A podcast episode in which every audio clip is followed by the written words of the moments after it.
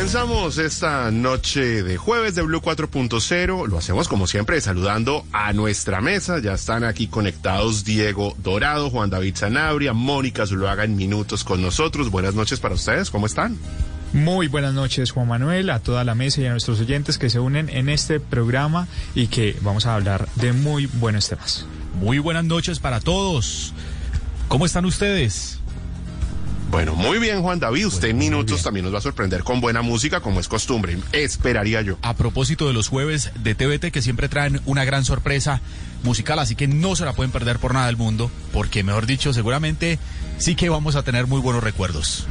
Y como lo anticipamos, les vamos a hablar de lo que fue la instalación, el comienzo de esta nueva legislatura, el nuevo Congreso de la República. Les vamos a contar eh, sobre algunos apartes también de la instalación ayer con el presidente de la República, donde habló nuevamente del Silicon Valley, pero hay un análisis que nos ha llamado la atención de nuestros colegas de la silla vacía sobre ese nuevo, esa conformación del nuevo Congreso de la República, que creo yo que es un mensaje eh, poderoso, un mensaje que de alguna manera eh, confirma, evidencia ese enorme papel que tienen las redes sociales, los canales digitales eh, en el ejercicio de la democracia, en el ejercicio de la política.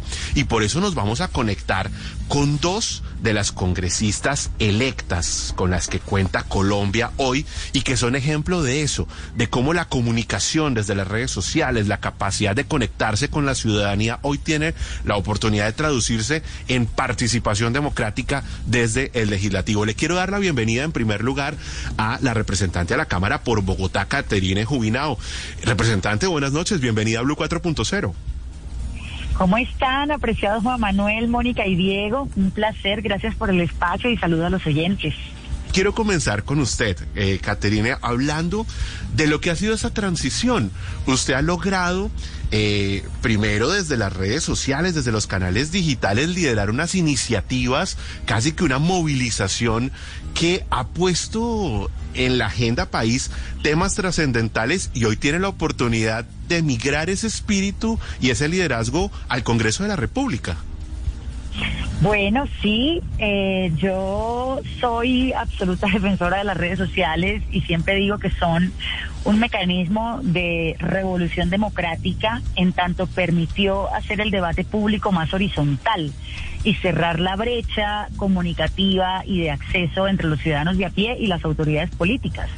Yo vengo estudiando las redes sociales desde 2010, cuando, si ustedes recuerdan, irrumpió el primer fenómeno político en Colombia basado en las redes, que fue la Ola Verde, que fue cuando Antanas Mocus se enfrentó a Juan Manuel Santos y allí hubo un primer boom y se empezó a generar, digamos, toda una plataforma en donde la conversación política empezó a ganar cada vez más lugar y en donde los jóvenes cada vez recurrían más para informarse y para politizarse incluso. Los jóvenes que nunca, digamos, eh, habían estado interesados en política, a través de grupos de Facebook o a través de conversaciones de Twitter, se empezó a interesar en algunos temas, por ejemplo, de la agenda de los jóvenes.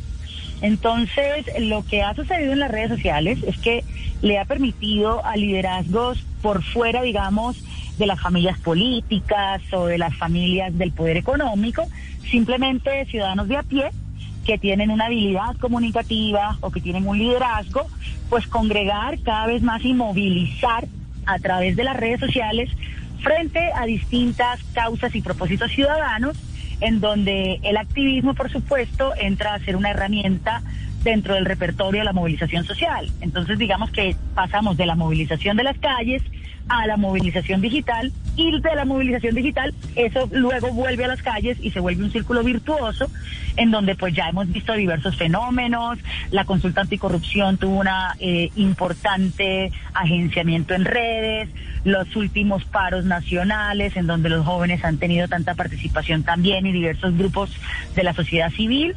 Entonces, pues las redes son sencillamente un mecanismo fantástico de coordinación para la acción colectiva y en esa medida, cuando se trata de política, pues permite eh, la acción y la movilización.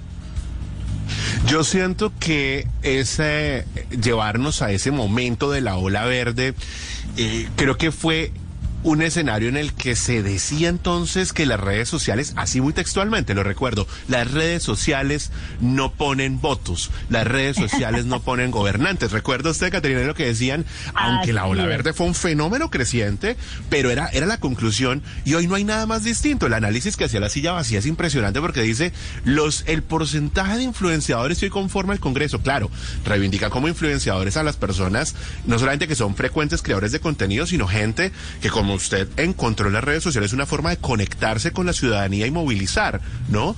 Y hoy es distinto. Hoy hay una gran presencia de gente que ha logrado generar valor con las redes sociales haciendo política. Pues es que yo le voy a decir una cosa. Yo hice una maestría en ciencias políticas justo después de la ola verde y mi tesis eh, de grado fue sobre la, las emociones políticas en contextos de polarización agenciado por redes sociales. Y vea usted lo importante que es comenzar a agarrar estos temas académicamente. Yo en mi tesis concluí que era todo lo contrario a lo que la opinión pública había concluido de que las redes no ponen votos. Para mí el, el, descubrimiento fue contrario. ¿Por qué? Porque al comienzo de esa campaña, en 2010, hacia el mes más o menos de febrero marzo, Antanas Mocus marcaba quizás 3% en las encuestas. En las elecciones de 2006, cuando Mocus también fue candidato, sacó 120 mil votos.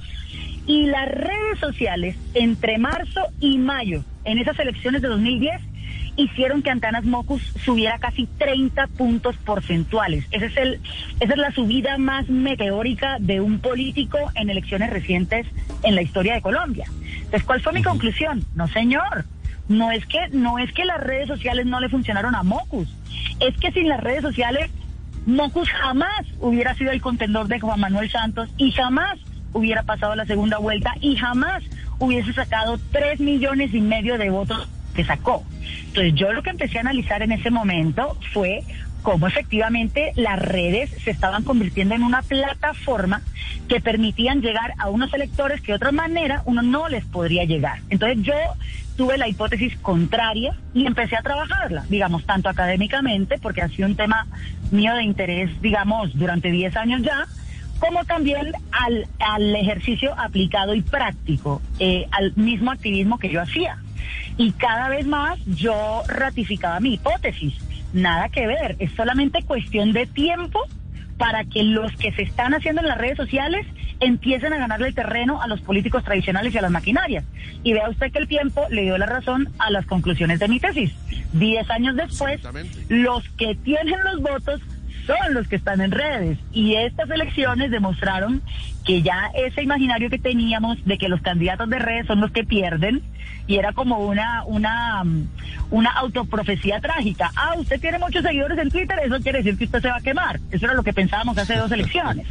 Ahorita es todo lo contrario. Si usted no tiene Twitter, si usted no está en TikTok, si usted no tiene Instagram, a usted le va a quedar cada vez más difícil hacerse un camino político y construir comunidad. Y bueno, estas elecciones sí que lo demostraron. Eh, Caterina, ¿usted cómo siente que van a jugar las redes sociales en esta legislatura, en estos cuatro años? Porque es que eso que usted dice es muy cierto. Y hoy quienes tradicionalmente se burlaban de alguna manera, despreciaban ese ejercicio de las redes sociales, porque decían es que esto no, esto conecta con los jóvenes, era lo que decían, y los jóvenes no votan. Y eso se han convertido en mitos que se han ido rompiendo. Primero, los jóvenes sí están votando, los jóvenes no solo están votando, sino que están haciendo política, están llegando al Congreso, están llegando a cargos de elección popular, pero además están consumiendo redes sociales y para temas políticos. ¿Qué va a pasar en esos cuatro años? ¿Usted cómo siente que se puede aprovechar esa tendencia? No, pues digamos que las redes sociales también hay que cogerlas con pinzas porque tienen su lado bonito y su lado no tan bonito, que es el lado de la desinformación, de la injuria y de la calumnia de manera impune, los ataques, digamos, feroces de las bodegas que a veces entran en el ámbito de la intimidad y de la vida personal de los políticos, cosa que no debería ser. Entonces yo creo que este Congreso pues va a estar todo menos aburrido porque vamos a tener seguramente unas redes sociales jugando eh, a ser un poco la ventana eh, hacia la ciudadanía y eso se va a prestar tanto para cosas muy buenas, por ejemplo en términos de pedagogía. Todos los congresistas que llegamos a este nuevo Congreso con un espíritu pedagógico y de comenzar a explicarle cada vez más a la ciudadanía qué es el Congreso, para qué sirve el Congreso, qué hacen los congresistas, qué hay que exigirle a los congresistas, vamos a tener una oportunidad enorme. Y yo creo que ahí vamos a tener unas dinámicas eh, absolutamente maravillosas y virtuosas en términos de cultura política y democrática.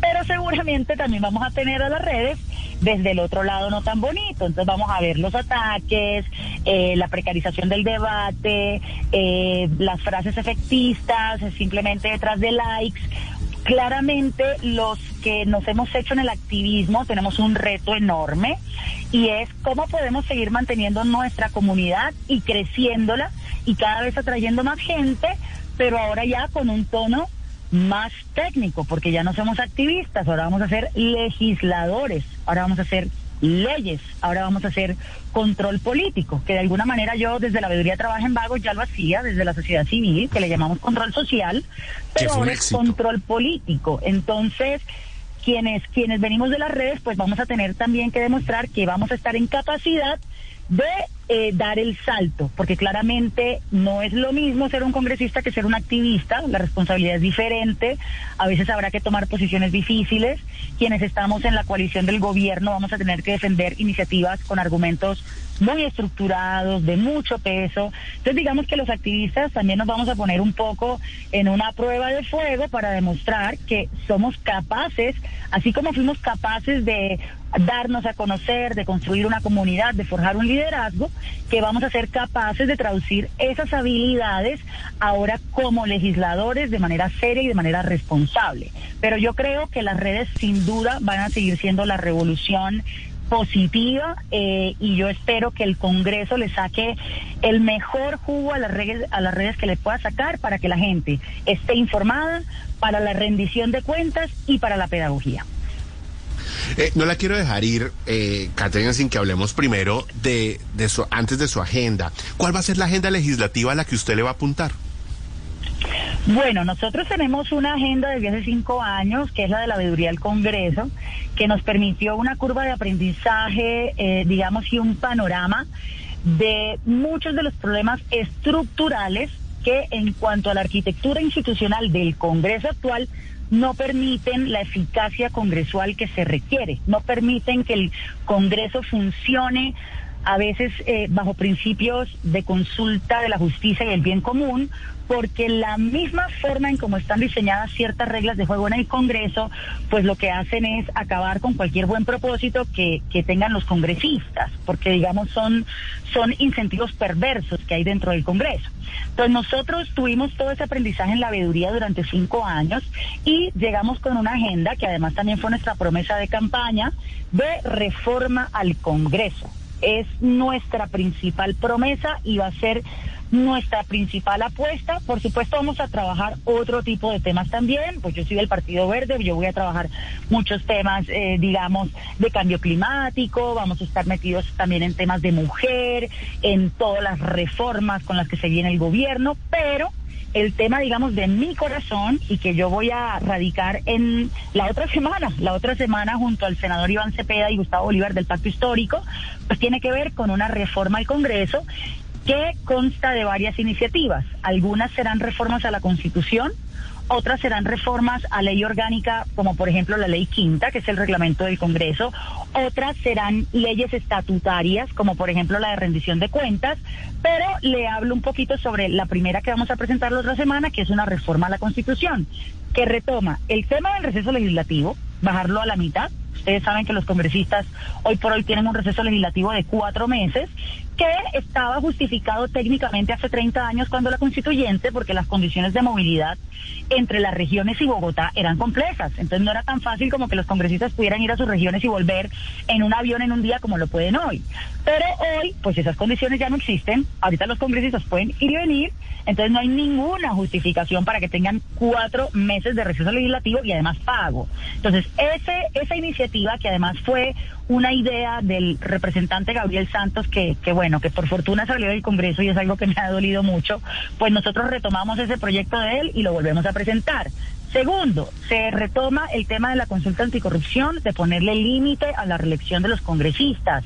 Hoy la reelección de los congresistas es indefinida. Los congresistas pueden estar 20 años, 30 años, 40 años, lo que la vida les dé. Y pues eso, digamos, es perverso en sí mismo porque bloquea la renovación. Eh, y bloquea la entrada de liderazgos nuevos. Entonces, la consulta anticorrupción, que en ese momento, en 2018, alcanzó un mandato incluso más alto que el que acaba de recibir el presidente Petro y la vicepresidencia Francia, porque ellos sacaron 11 millones 200 mil algo de votos y estos puntos de la consulta pasaron los 11 millones 300 mil votos, algunos sacaron 11 millones 400 mil votos. Entonces, la consulta anticorrupción sigue siendo el mandato electoral históricamente más alto de Colombia. Entonces, vamos a retomar el tema de la el límite a la reelección de los congresistas y vamos a poner tres periodos como límite, es decir, 12 años. Ya, si el congresista quiere hacer tres periodos en la Cámara, bien, o tres periodos en Senado, o combinarlos, pero en cualquier caso serán tres periodos. Y el otro tema que retoma eh, esta reforma a la Constitución que radicaremos la otra semana es el de la fortalecer las causales de pérdida de investidura. Vamos a fortalecer la causal de pérdida de investidura por ausentismo. En este momento los congresistas pierden su investidura cuando inasisten a las plenarias pero vea usted que cuando inasisten a las comisiones constitucionales permanentes no pasa nada.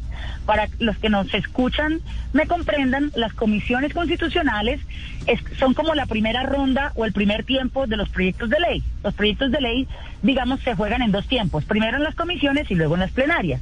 Entonces, ¿cómo así que asistir a las comisiones constitucionales, que es donde se dan los primeros debates de las iniciativas legislativas, que es donde se dan los debates más especializados, porque las comisiones se organizan por temas y, digamos que los congresistas, según su conocimiento y expertise, hacen parte de esas comisiones. Entonces, imagínese usted, no es obligatorio que asistan.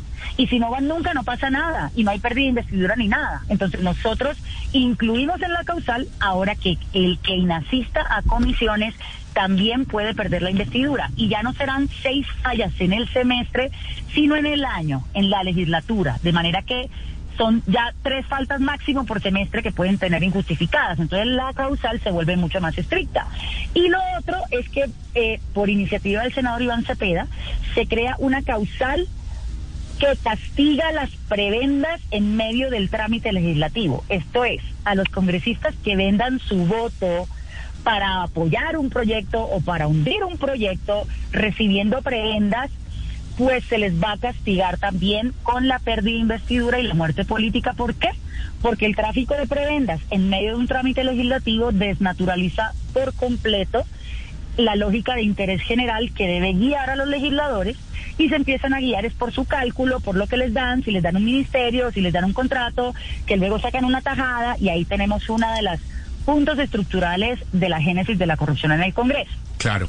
Y finalmente, y con esto termino, perdón lo extensa, eh, es el tema de los salarios, que ustedes saben que es uno de los temas que más le duelen a la ciudadanía es el punto que más votos alcanzó en la, consulta anticorrupción y que es un tema no populista, y yo, yo aprovecho este espacio para decirlo, mucha gente rechaza esa medida porque dice eso no sirve para nada, eso no arregla nada. No, no es que vayamos a arreglar el déficit fiscal reduciéndole el salario a los congresistas. No es que se vaya a arreglar el país o que se vaya a acabar la corrupción. Es que es un tema de justicia social. Colombia es un país en donde eh, su salario mínimo representa 34 veces y a veces hasta 40 veces el salario del congresista, es al revés, perdón, el salario del congresista es entre 35 y 40 veces el salario mínimo en Colombia. ¿Y por qué sabemos que eso es profundamente injusto? Porque cuando revisamos el estándar internacional, los salarios de los congresistas comparados en los congresos del mundo, tanto de Latinoamérica como de Estados Unidos, como de Europa, el promedio del salario de un congresista medido en salarios mínimos es de entre 20 y 25 salarios mínimos. Por eso la consulta anticorrupción ponía de tope 25 salarios mínimos. Entonces, esta es una de las medidas más importantes para la ciudadanía, pero al mismo tiempo más difíciles de tramitar, porque sabemos que la el ser humano, pues no, no actúa de manera irracional y siempre va a querer la máxima utilidad. Entonces, para los congresistas es muy difícil bajarse ellos mismos el salario. Sin embargo, nosotros estamos buscando varias alternativas, como por ejemplo proponer una, un congelamiento eh, express, digamos, tramitado a través de una ley ordinaria, en donde podamos simplemente congelar el salario de los congresistas durante estos cuatro años, pero digamos ya, en este, en este primer semestre de sesiones, y ya con calma y con todo el debate entre los partidos y la concertación, tramitar ya la reforma constitucional que desligaría el salario de los congresistas de los demás altos funcionarios del Estado, que ese es uno de los problemas que tenemos con esa iniciativa, y entonces ya pondría el salario de los congresistas en un tope de salarios mínimos de ahí en adelante. Pero de nuevo, pues este es uno de los puntos más retadores. Sin embargo, yo les digo que el presidente del Congreso, el senador Roy Barreras, está absolutamente comprometido con cada punto de este primer acto legislativo que vamos a presentar. A él es el que más le conviene, entre otras cosas, que esto se apruebe rápido, porque al reducir el receso legislativo y ponerlos a trabajar más... Claro, la pues, es agenda rinde. Claro, la agenda para las reformas y el trámite legislativo rinde más. Entonces esperemos que con la buena orientación del presidente del Congreso, Roy Barreras, pues esto pueda ver la luz en esta primera legislatura. Eso sería, mejor dicho, histórico.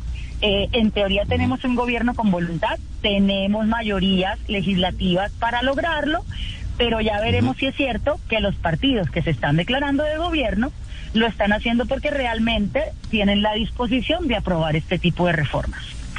Esa va a ser la prueba de fuego. El mismo presidente. Petro lo dijo. Aprovechen es. esta legislatura porque no se sabe hasta cuándo va a estar cocinada la coalición.